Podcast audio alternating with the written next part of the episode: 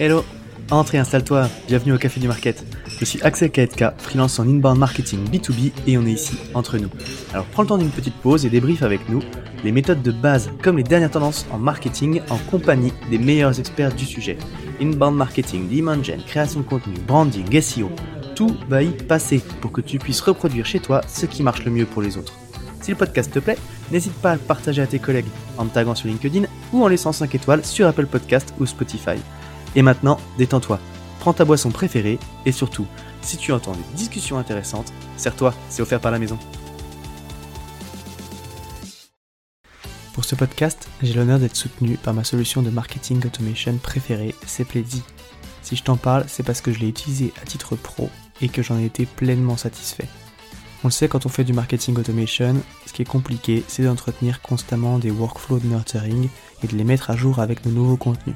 Là où Pledzi est très fort, c'est qu'ils ont développé une campagne intelligente qui est capable de pousser automatiquement le bon contenu au bon moment à la bonne personne, en fonction de ses centres d'intérêt et du stade de maturité du lead. Qui ne gâche rien, c'est qu'ils ont une équipe au top avec un service CSM dédié qui est là pour t'aider à mener à bien ton projet. Mais assez parlé, passons à l'épisode. Bonjour à toutes et à tous et bienvenue au Café du Market. Depuis la Covid, les événements ont un peu moins la cote au sein des équipes marketing, que ce soit pour des questions de ROI ou pour certains qui ont carrément abusé des webinars. Pourtant, bien conçu, c'est toujours un super levier, que ce soit de notoriété ou de business. Et c'est pour ça qu'aujourd'hui, je suis ravi d'être avec Chloé Compera, qui est marketing lead chez Pigment et qui va pouvoir nous parler un petit peu de l'événement qu'ils ont créé. Bonjour Chloé. Salut Axel. Donc euh, oui, oui, je suis Chloé. Donc on est là aujourd'hui pour parler de notre, notre FPNA Week, juste pour vous donner un peu de, de, contexte. Donc ça fait quand même euh, dix ans que, que j'organise des événements en, dans, le, enfin, dans le marketing. J'ai commencé par le, par le, marketing du sport. Donc j'ai porté pas mal de casquettes et je suis passée par plusieurs secteurs. Donc marketing du sport, je suis passée par un leader de l'éducation et j'ai fini par euh, j'ai fini par passer avec une expérience chez Google et notamment où je me suis rendu compte que j'aimais vraiment euh, évoluer dans un environnement un peu plus innovant et qui bouge très vite avec plus de liberté, d'agilité. Euh, donc j'ai rejoint ma première startup en 2019, Payfit, le logiciel de, de paye française. Euh, qui ouvrait alors sa filiale, au, UK. Donc il y avait vraiment tout à faire. Puis en 2022, je, suis rentrée en France, donc j'ai rejoint Pigment. Et alors là, on était une petite start-up. On offre un, logiciel de planification financière. Euh, J'étais la deuxième employée au market, donc il y avait vraiment tout à construire. Euh, et ce qui m'a plu dans le rôle encore, c'était euh, voilà, on était sur un marché international avec un produit vraiment très scalable à fort potentiel. Et, euh, et, comme je disais, il y avait vraiment tout à, tout à construire en, en marketing. Donc, j'ai vraiment touché à tous les aspects et, et tous les canaux, donc du, du paid à l'organique, en passant par les relations presse, les mmh. emails, le partner marketing, et bien sûr toute la partie événementielle. Euh, donc que ce soit événements physiques ou virtuels, et cela pour tous nos marchés. Donc euh, c'est de ça qu'on va parler aujourd'hui. Ouais, carrément, c'est ça. C'est ce que tu dis. Euh, au final, quand tu es dans les premiers employés market d'une boîte comme ça, euh, tu touches un peu à tout. C'est ce qui est super stimulant aussi au début euh, de, de, pouvoir participer comme ça, toucher un petit peu à tous les sujets. Quoi. donc, tu l'as dit rapidement en intro. Aujourd'hui, on va parler de la FP&A Week que vous venez d'organiser pour la deuxième fois. On va rentrer justement un petit peu dans, dans le détail, mais juste avant de, rentrer un peu plus dans le concret, est-ce que tu peux nous expliquer le concept de l'événement et pourquoi l'avoir créé? À quels enjeux ça répondait? Oui. Alors FPNS, c'est pour Financial Planning and Analysis, donc c'est vraiment l'audience qu'on qu cible. Mmh. Euh, et comme beaucoup de bonnes idées ou d'idées un peu folles, c'est venu de nos commerciaux, donc un sales en particulier qui se reconnaîtra. Euh, c'est vraiment bien connu, mais on ne peut pas concrétiser toutes les idées euh, qui arrivent au marketing, mais celle-ci paraissait assez réalisable et euh, ambitieuse quand même vu la taille de notre équipe à l'époque, mais elle répondait vraiment à nos besoins en termes de, de lead gen et de notoriété. Euh, il fallait qu'on organise un événement scalable à, grande échelle qui puisse vraiment générer des leads euh, pour l'Europe et l'Amérique du Nord, mais aussi augmenter la présence euh, de notre marque sur ces marchés-là. et auprès donc de, cette audience là de, direction financière. Donc on avait déjà fait des webinars en one-off et on mmh avait réussi à rassembler une bonne audience et on s'est dit que c'était possible de rendre ça sur une semaine. Donc la FPNA Week, c'est 10 webinars. Euh, sur la seconde édition, on en a même fait 12 et trois événements physiques. Donc l'idée, c'est vraiment de célébrer cette communauté FPNA. Euh, certains webinars sont des tables rondes avec des experts, donc sur des problématiques précises de la profession. D'autres sont des spotlights avec des experts sur, euh, avec des clients euh, sur certains cas d'usage. Là, on sélectionne quelques clients phares et on a aussi des, product tours, donc des, démos produits sur des sujets toujours reliés à, la planification d'entreprise. Donc différents formats webinars sur une semaine. Et, après, les événements physiques, c'est un peu plus du networking. Euh, donc voilà, comme ça, ça paraît pas être l'idée du siècle. En tant que marketeur, on en voit pas mal des, virtual summits passer, euh, mais tout est vraiment dans la qualité euh, de, l'exécution. Donc on a voulu épargner aucun détail du branding. Il fallait vraiment un branding attirant, une charte graphique assez impactante qui vienne dépoussiérer la fonction financière. la plateforme de webinar utilisée aussi, il a fallu qu'on en trouve une nouvelle pour cet événement. Euh, l'expérience utilisateur, les, différents incitatifs pour pousser vos inscriptions aussi. On a testé pas mal de choses. Et, euh, bien sûr, il fallait objectiver un peu toutes les différentes équipes à l'interne pour, euh, pour nous aider à la promotion. Et bien sûr, le, point crucial pour, pour faire de cet événement un succès, avoir des bons logos et des bons speakers. Ouais, mais ça c'est effectivement, on va, on va en parler de tout ce que vous avez pu mettre en place pour que ce soit une réussite. Donc tu dis quand même, le premier truc, c'est déjà une idée qui remonte des sales, donc bon, on insiste régulièrement, euh, pour ceux qui, écoutent régulièrement le podcast, on en parle assez souvent, mais la relation sales market, c'est important que ça fonctionne bien. Euh, et c'était sur des objectifs de l'hygiène et et de notoriété du coup. Oui, les deux à la fois. Donc c'était assez, euh, c'est ambitieux, c'est ambitieux de vouloir faire les deux à la fois. Et c'est un peu pour ça qu'on a voulu faire différents formats de webinaires aussi, parce que on a aussi des clients qui participent. Euh, c'est pas que des prospects, c'est pas que du top of funnel. On a aussi des clients qui, qui vont participer, voir d'autres cas d'usage. Euh, ça peut aussi les faire réfléchir à, d'autres façons d'utiliser notre plateforme. Donc on essaye de, de toucher un peu, un peu tout le monde, que ça soit du, du prospect très très early stage aux au clients. Ok. Donc tu l'as, tu l'as dit aussi rapidement, euh, le succès d'un événement comme ça, quand tu veux lui donner de l'envergure euh, et puis euh, en faire un, summit, comme tu dis, ça passe notamment par les speakers. c'est une problématique en soi parce que surtout pour la première édition, après quand tu as, plusieurs éditions derrière toi, ça permet forcément, tu joues sur la notoriété accumulée, donc c'est plus facile de faire venir des speakers. Mais comment est-ce que vous avez procédé pour aller chercher les premiers noms, d'autant que vous avez eu quand même quelques, quelques beaux logos quoi? Oui, donc oui, sans, sans logo attirant, euh, c'est pas vraiment un événement qui peut fonctionner. Donc il faut bien sûr partir de l'audience qu'on va attirer. Euh, dans notre cas, là, c'était vraiment la persona idéale, c'était la direction financière de grandes entreprises et on devait un peu s'éloigner de cette image de start-up tech qui, qui n'offre ses services qu'à d'autres start-up tech. Euh, donc il nous fallait des beaux logos, des marques à portée internationale. Euh, un mix de, boîtes innovantes euh, et de boîtes plus traditionnelles, des cabinets de consulting aussi. Euh, donc ça a été beaucoup d'outreach personnel en passant par nos réseaux. on a fait pas mal de cold outreach sur LinkedIn. On est passé par nos équipes internes, donc les CSM qui ont la relation avec les clients, les sales qui ont la relation avec les prospects, nos execs aussi. Euh, mais surtout nos investisseurs. Euh, donc, il y a quelque chose qu'on fait plutôt bien chez Pigment, euh, c'est demander le soutien de nos investisseurs. On leur demande beaucoup. c'est vraiment une relation qui va dans les deux sens. On a, on a la chance aussi d'avoir des investisseurs, bien sûr, qui ont de très beaux réseaux. et qui sont prêts à nous soutenir, mais on, a pu sourcer 30 à 50% de nos speakers à chaque fois par nos investisseurs. Euh, et donc voilà, on part d'un bon logo. Donc la première édition, on est parti d'un speaker de Netflix. Mmh. Euh, la deuxième édition, on est parti d'un speaker de Warner Bros. Ça c'était ça c'était de, du cold outreach sur LinkedIn.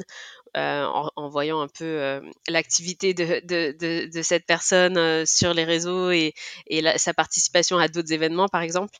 Donc voilà, il faut, faut, vraiment être créatif et, penser à, à, tous les canaux. Euh, mais mais euh, faut, vraiment, c'est important de partir ouais, d'un beau logo, d'un speaker avec un, un, CV intéressant, et après voilà, et après on arrive à convaincre euh, à convaincre les autres. Ouais, c'est c'est un peu bête, tu, mais tu l'as dit hein, en, même temps. On, enfin, on n'y pense pas, j'allais dire. Certains n'y pensent pas, mais c'est vrai que si tu veux aller convaincre, là, du coup, tu l'as dit, vous avez, vous avez un petit peu ce que, regardé sur LinkedIn, creuser les prises de parole qu'il avait eues, euh, ce qui s'était passé, est-ce que c'était le type d'événement auquel il pouvait participer ou pas? Et du coup, ça fait, ça permet du coup derrière en outreach d'avoir une approche qui est super personnalisée et donc d'être d'autant plus convaincant de montrer que tu t'étais intéressé déjà à ce qu'il avait fait avant, quoi. Ouais, non, c'est vrai que c'est important d'être personnalisé, d'avoir une approche très personnalisée. C'est, ça, ça, revient de, de l'outreach de sales au final, mais, mais euh, ça, donne une bonne idée de, la, de, de l'outreach vers les, les prospects. Ouais. Ok, cool, super intéressant. Et, euh, et donc après, tu le, tu le, enfin, on l'a dit, mais c'était un tout nouvel euh, événement dans l'écosystème avec l'ambition d'en faire quand même quelque chose d'important et de, de référence. C'était quoi d'ailleurs la stratégie pour le faire connaître? Euh, Qu'est-ce que vous avez mis en place pour attirer les gens sur la première édition? Et puis après, avec les learnings que vous avez eu, qu'est-ce que vous avez fait pour, euh, qu'est-ce que vous avez changé entre les deux, entre les deux éditions aussi? Alors, on n'a vraiment épargné aucun, aucun canal de distribution. Euh, donc, la première édition, il y a à peu près un quart des inscriptions qui sont venues du paid, donc principalement LinkedIn. Ok. Un autre quart qui est venu de l'organique euh, sur LinkedIn aussi. Et notamment, euh, ce qui a très bien marché, ça a été des, des automatisations d'invitations euh, par notre équipe Growth. Donc euh, là, shout out à, à, Edouard et Diego dans notre équipe qui ont fait un, un, travail vraiment fabuleux. Donc ils ont mis ça en place dès la première édition et le, le principe est assez simple. En fait, c'est un, on passe par, c'est un workflow, on passe par des profils de nos employés, on extrait les connexions au premier degré et on filtre bien sûr euh les, les, personnes les plus pertinentes en, en, fonction du job title, etc. Mmh. Euh, et ensuite, on envoie des invitations vers un event LinkedIn, un événement LinkedIn. Okay. Donc ça peut aller jusqu'à euh, jusqu'à 100 invitations par jour par profil. Donc ça étalé sur sur deux à trois semaines, ça commence à faire un volume intéressant. Donc on a eu beaucoup d'inscrits, euh, quelques centaines d'inscrits. Euh, euh, par ce par ce moyen-là qui qui coûte pas grand-chose. Euh, donc bien sûr ça demande quelques outils. Donc eux ils utilisent Captain Data et N8N, mais mmh. mais mais c'est vrai que ça a été un, un, un très bon un très gros succès. Euh, mhm. ensuite, il y a 20% des inscrits qui sont venus par email, donc euh, beaucoup d'emailing à toutes nos bases, euh, des bannières sur notre site, partout, enfin même sur no no notre plateforme, no notre communauté client, sur dans notre produit. Euh, comme je disais aussi des incitatifs pour euh, pour que tout le monde poste sur LinkedIn, objectiver les différentes équipes, ça a été important aussi, donc les CSM, les sales, les équipes partnership aussi. Euh, donc voilà, il y a eu pas mal de, de, de programmes d'employee advocacy en place, de compétitions en place pour vraiment chercher à mobiliser les équipes. Mmh. La promotion par les speakers aussi. Euh, donc ça, bon, c'est pas ce qui a le plus euh, le plus d'impact, mais c'est toujours un, un, quand, quand, les speakers sont prêts à poster, euh, faut pas hésiter à leur demander. On a fait aussi appel à des influenceurs Okay. Euh, donc il y a un influenceur en particulier qui avait fait un webinar sous format masterclass. Donc là, on lui a aussi demandé de partager ça dans sa newsletter. Donc ça a ramené pas mal d'inscrits. Euh, et puis après, de l'outreach, comme je disais, dans, dans tous les sens, hein, influenceurs, des posts dans des communautés, nos investisseurs, faut vraiment, faut vraiment tout balayer et, et, penser à tout le monde. Donc sur la première édition, on avait 2500 inscrits, on a réussi à avoir 1500 participants en live. Donc ouais. très fort taux de participation, puis on était content parce que c'était 60% de nouveaux leads, donc là, euh, là c'était grâce quand même au, au, paid. Sur la deuxième édition, on a voulu donc beaucoup plus investir dans le paid et on avait prévu de doubler le budget, sauf que ça a mis vraiment du temps à décoller, donc plusieurs, je pense, explications. Bon, déjà, on a commencé la promotion au mois d'août, qui n'était pas idéal mmh. en termes de saisonnalité en, en Europe. Euh, mais aussi, c'était, ouais, je sais pas si c'était le, les changements d'algorithme de LinkedIn pendant l'été ou, ou juste la cible, euh, l'audience qui était trop restreinte, trop ciblée, mais on a vraiment eu du mal à décoller euh, sur LinkedIn. Enfin, les volumes étaient assez bas et le, le, le coût assez élevé par rapport mmh. à, à, la première édition. Donc là, il a fallu décider de shifter un peu du budget vers, vers d'autres, euh, canaux. Euh, donc ça, et puis ça a aussi demandé pas mal d'itérations en termes de créa, de, de description. Enfin, on a quand même changé nos ads plusieurs fois. Chaque semaine, chaque semaine, on revoyait la performance. Ouais. Euh, et, euh, et, bien sûr, bon, il y a eu d'autres canaux d'utiliser, hein, Google Ads, euh, du Twitter, Quora, Reddit. Enfin, on, est, on a fait de la, la, publicité vraiment partout, mais, mais le, le plus gros du volume, c'est, ça reste quand même souvent LinkedIn. On a sponsorisé, du coup, on a shifté une partie de ce, ce, budget et on a sponsorisé des bannières sur des publications un peu plus spécialisées. On a sponsorisé des newsletters. Euh, et, et, voilà. Et donc ça, ça a été un, un changement qu'il a fallu un peu euh, effectuer. On a encore demandé, bien sûr, à, à tout le monde de, de poster. Euh, et on a fait un peu plus de sales enablement cette fois-ci avec des templates pour les sales, des emails vraiment prêts à être envoyés pour, pour faire la promotion de webinars en particulier. Mmh. On est passé par des partenaires aussi.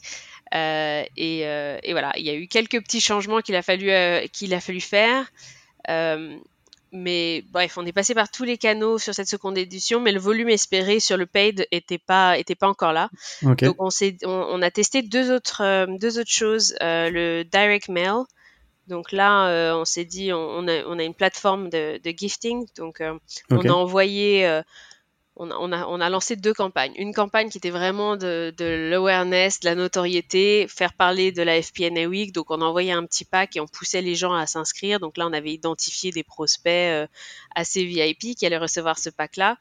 Euh, et on les poussait à s'inscrire. Et une deuxième campagne où là, c'était vraiment euh, pour augmenter, pour améliorer euh, le taux de participation. Donc ça, c'était un peu plus tard. C'était juste avant le lancement de la semaine où, où on leur a envoyé voilà, un petit une petite carte cadeau euh, pour les pousser à participer euh, au webinar. On a fait une campagne de parrainage par email aussi. Donc, euh, on a utilisé comme outil Viral Loop pour ça. Ouais. et parce que là, le, sur la seconde édition, la principalement, on a eu des inscrits principalement par email. En fait, ça a été le, meilleur canal, ça a été email. Sur cette deuxième sur cette deuxième édition donc on a on a testé les campagnes de parrainage par email donc vraiment, on a laissé, on a laissé aucun, aucun canal. On a vraiment voulu tout tester. Euh, on a fait pas mal de changements d'un point de vue expérience utilisateur aussi. Euh, donc la landing page qu'on a complètement refaite par rapport à la première édition. On voulait vraiment améliorer le flow d'inscription, l'expérience. On voulait avoir plus de granularité, que les gens s'inscrivent pas sur toute la semaine et qu'ensuite ils, se pointent le premier jour et qu'on les retrouve pas sur les jours suivants. Mmh. Euh, donc pour avoir cette granularité par session, euh, il a fallu qu'on change bah, tout notre flow d'inscription et, notre page pour ça. On pouvait plus utiliser bah, la plateforme de webinar qu'on avait euh, qu'on avait sélectionné au départ pour la landing page. D'accord. Euh, donc, on a créé notre propre page, notre propre, notre propre formulaire d'inscription et euh, on demandait, on demandait aux inscrits de choisir les webinars ou les sessions qui les mmh. intéressaient. Et ça, ça nous a permis ensuite d'envoyer des invites calendrier par session plutôt qu'un bloqueur pour toute la semaine. Donc ça, ça nous a vraiment permis de, voilà, de, s'assurer que, que les gens se, se rappellent qu'ils ont ce webinaire-là à telle heure. C'est pas des webinaires très longs, on en a de 30 minutes, 40 minutes, 45 minutes.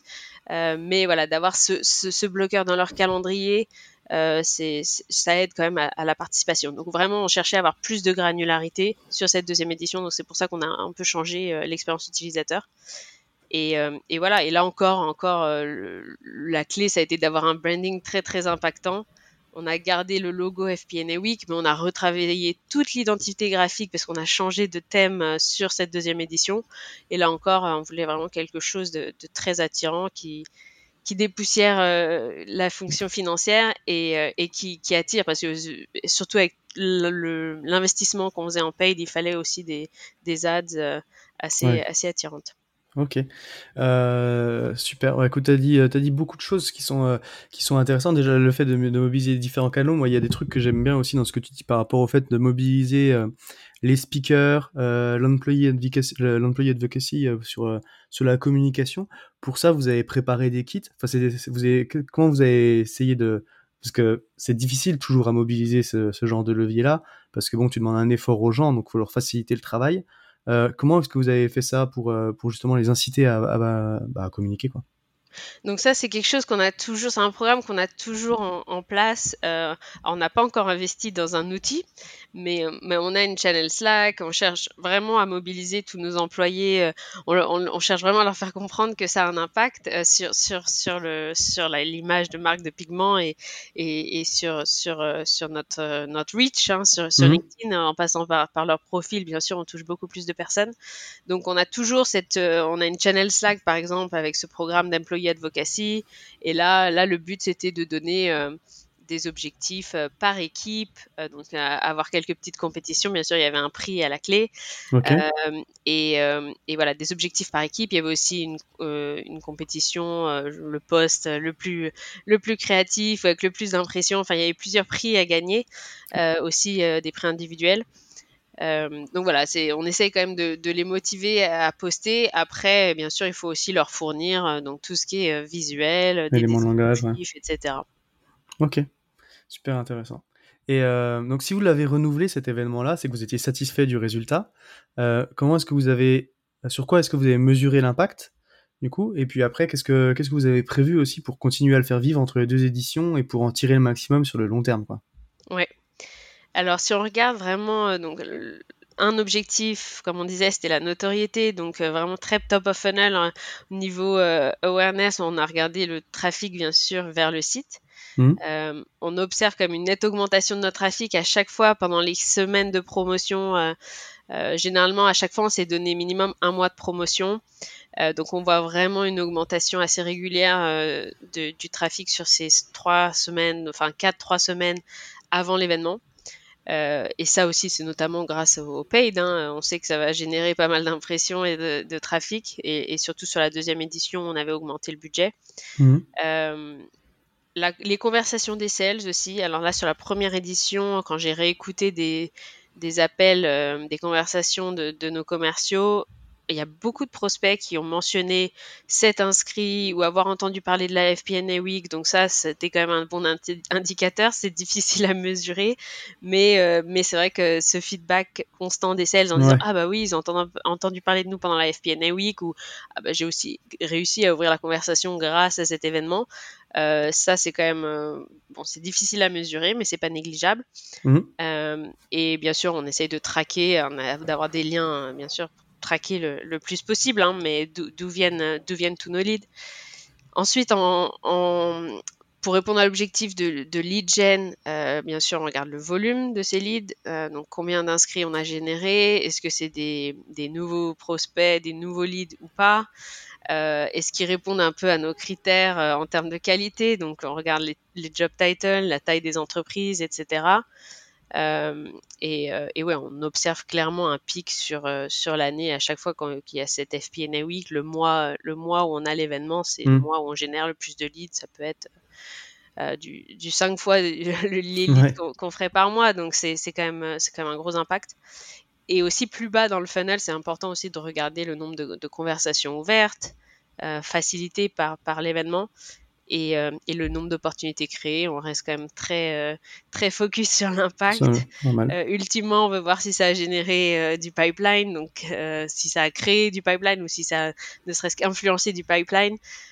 donc on mesure ça aussi, bien sûr. Et, et oui, on, on, se fixe bien sûr un objectif avant l'événement. On se dit, bon, on veut une trentaine d'opportunités créées, par exemple. là, on s'était sur le deuxième, la deuxième édition, on avait été encore plus ambitieux. Euh, et, voilà, c'est ce qu'on mesure. Et c'est vrai qu'on a eu des bons résultats sur le premier. Donc euh, sur le deuxième, il n'y a pas de raison que, que les résultats soient, soient, soient mauvais. Ok. Et, euh, et, du coup, pour le continuer à le faire vivre, alors pour l'entretenir, cet événement, tu m'avais dit que vous aviez, vous prévoyez plusieurs choses du coup? Ouais. Donc, euh, donc là encore, on a créé, donc ça a été pas mal de, développement, mais on a aussi créé une page dédiée euh, pour héberger tout le contenu. Donc le but, c'est vraiment de réutiliser le contenu sous différents formats euh, pendant les six mois à venir. Faut, voilà, on passe quand même du temps pour préparer l'agenda, préparer les speakers, avoir du contenu qui, soit de qualité, qui, qui ait du sens, qui réponde à vraiment des problématiques. Euh, soit qui du moment, soit soit qui qui vraiment qui hante euh, l'esprit de, des directions financières. Donc on, veut réutiliser ce contenu et euh, soit sous forme de de petits snippets qu'on va réutiliser ensuite dans de la dans de la promotion, enfin dans des ads LinkedIn ou, ou soit par écrit aussi. Donc on va aussi rédiger des articles ou des ou des livres blancs. Enfin on va essayer vraiment de, de recycler ce contenu au maximum. Et, euh, et, donc on, on, en, on, en, héberge la, la, majorité sur cette page là euh, on demand. Donc euh, on a une page vraiment à la demande, un peu. On voulait faire un peu quelque chose comme Netflix au départ. Où on s'est dit mmh. on va l'organiser par thématique. Euh, c'est les thématiques un peu clés de, de notre de notre semestre. On sait qu'on va avoir des campagnes sur tel et tel thème. Euh, donc, bien sûr, quand on a travaillé l'agenda de l'événement, on a pris en compte notre roadmap sur les six mois à venir et, la thématique des, campagnes qu'on voulait sortir pour générer du contenu sur chaque thématique. Mhm. Euh, et, voilà. Et après, on, organise ce contenu-là sur, euh, sur cette page et on fait un peu un mix. donc, la, première édition, on avait juste mis les, les webinars disponibles à la demande. Euh, donc là, bien sûr, ça continue de, générer des, leads. Mmh. Et sur cette seconde édition, on s'est dit on va faire un mix match de webinars, d'enregistrements et aussi de contenu euh, bah, téléchargeable. Euh, et il y a aussi, enfin pas tout, pas tout n'est derrière un formulaire. On essaye quand même de, de limiter un peu la friction, euh, mais ou de demander l'email qu'une seule fois. Mais, hmm. mais voilà, une fois que, une fois qu'ils ont débloqué cette page, ils ont accès à tout le contenu, que ça soit des, des, des, des petites, euh, des petits nuggets de contenu ou un, l'enregistrement complet du, du webinaire dans lequel ils sont intéressés.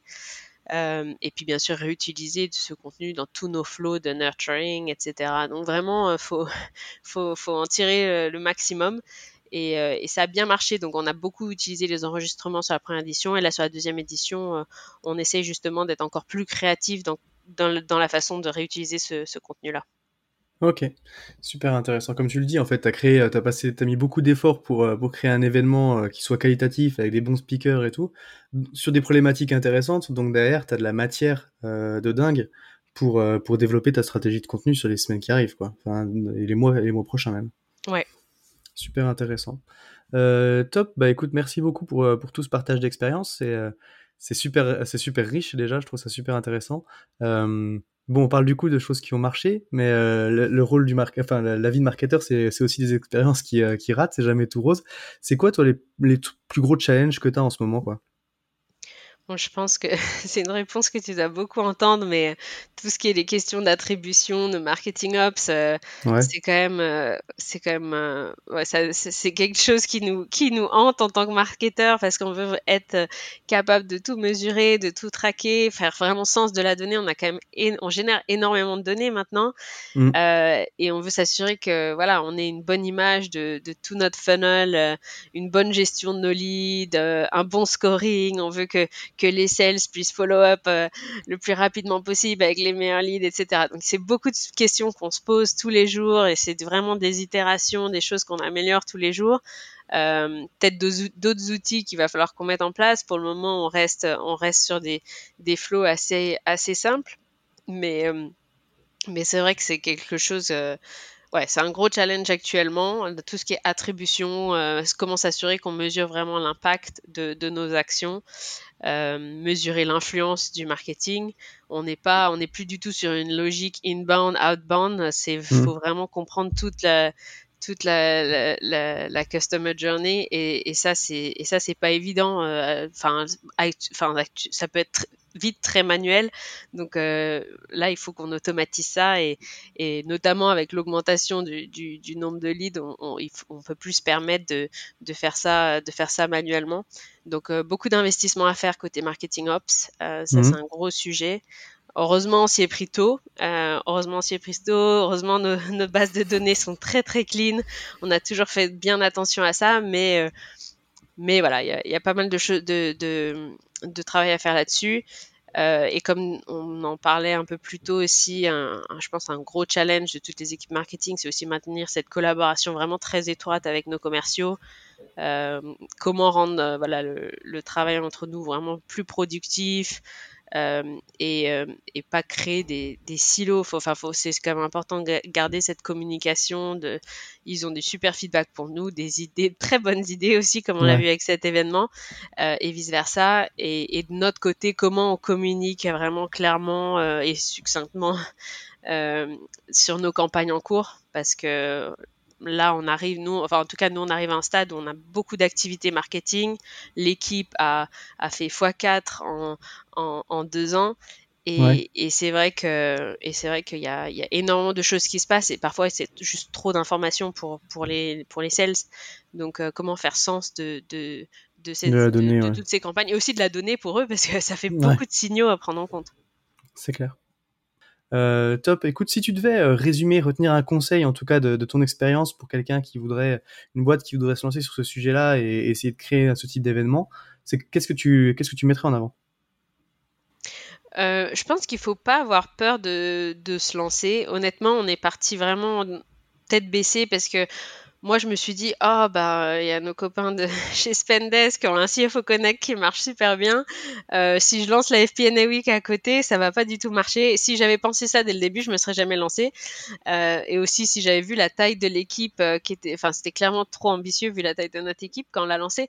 Mais mmh bon, on a, on a foncé un peu tête, tête baissée et et c'est vrai que bon, on avait quand même une, une idée très précise de la cible, euh, qui était quand même légèrement, enfin assez, euh, un peu différente de celle d'un summit comme, comme CFO Connect. Euh, donc on avait une bonne idée de la cible, on avait une bonne idée du contenu et de ce qu'on voulait réaliser. après voilà, tout est dans la qualité de l'exécution. C'est vrai qu'il faut pas avoir peur de, de travailler, de travailler beaucoup parce que c'était, c'était quelques, quelques ouais, c'était pas mal d'heures de travail et, et, quelques quelques soirées, euh, pas des nuits blanches, mais ça a été des soirées certes, euh, parfois où voilà, quand il fallait tout mettre en place et s'assurer que la page était prête. Après, on a peut-être été trop ambitieux parce qu'on voulait justement une page qui soit euh, parfaite, mais mais voilà, on voulait rien laisser au hasard et on, on s'en est donné les moyens, mais mais faut pas avoir peur de, de se lancer. Et puis l'investissement, honnêtement, sur la première édition, l'investissement était vraiment minime, donc au pire, on n'aurait pas eu, pas eu beaucoup de monde, mais, mais c'était pas un gros investissement à part le temps qu'on y investit et bien sûr les, les speakers. Mais, euh, mais, on voulait pas brûler toutes nos cartouches. Mais, mais c'est vrai que bon, sur la deuxième édition, on a mis plus, vu qu'on savait que ça marchait, là, on a mis plus de budget, euh, que ce mm. soit avec le pay, le direct mail, on avait vraiment un budget pour. La première édition, ça reste quand même quelque chose d'assez, euh, assez low cost, donc c'est pas non plus un gros risque. Quoi. Ok, donc ne pas avoir peur de se lancer, à condition d'exécuter comme il faut. Par contre, faut y aller, quoi. Et, euh, euh, comme tu l'as dit, au final, as ce premier événement qui est peut-être un petit peu moins d'un petit peu moins grosse dimension, euh, qui teste. Et puis une fois que tu as validé l'idée, bah, tu peux tu peux déployer plus de budget sur la deuxième. Top. Bah écoute, encore une fois, merci pour tout ça, Chloé. C'était un plaisir d'échanger avec toi sur le podcast. Si jamais il y a des petites questions pour toi, tu es du côté de LinkedIn, je pense que tu as pas mal mentionné, mais Ouais, euh, bah oui, oui, oui. ouais, merci à toi déjà de, m'avoir invité. Et puis, euh, et puis oui, si vous avez des questions, n'hésitez pas à, me contacter sur LinkedIn. Euh, c'est le meilleur endroit pour les poser. Top. Bah, encore une fois, merci, merci beaucoup. et puis, bah, je te souhaite une bonne journée maintenant. Merci à toi aussi. Salut. À tous ceux qui ont tenu jusqu'ici, déjà, merci beaucoup. Et j'imagine que le sujet vous a plu. Donc n'hésitez pas à envoyer de bonnes ondes à notre invité. Pour ceux qui le souhaitent, le meilleur moyen de soutenir le podcast, ça reste d'en parler autour de vous et de laisser 5 étoiles sur ta plateforme d'écoute préférée. Je compte sur toi. Dans tous les cas, à bientôt pour un prochain rendez-vous au Café du Market.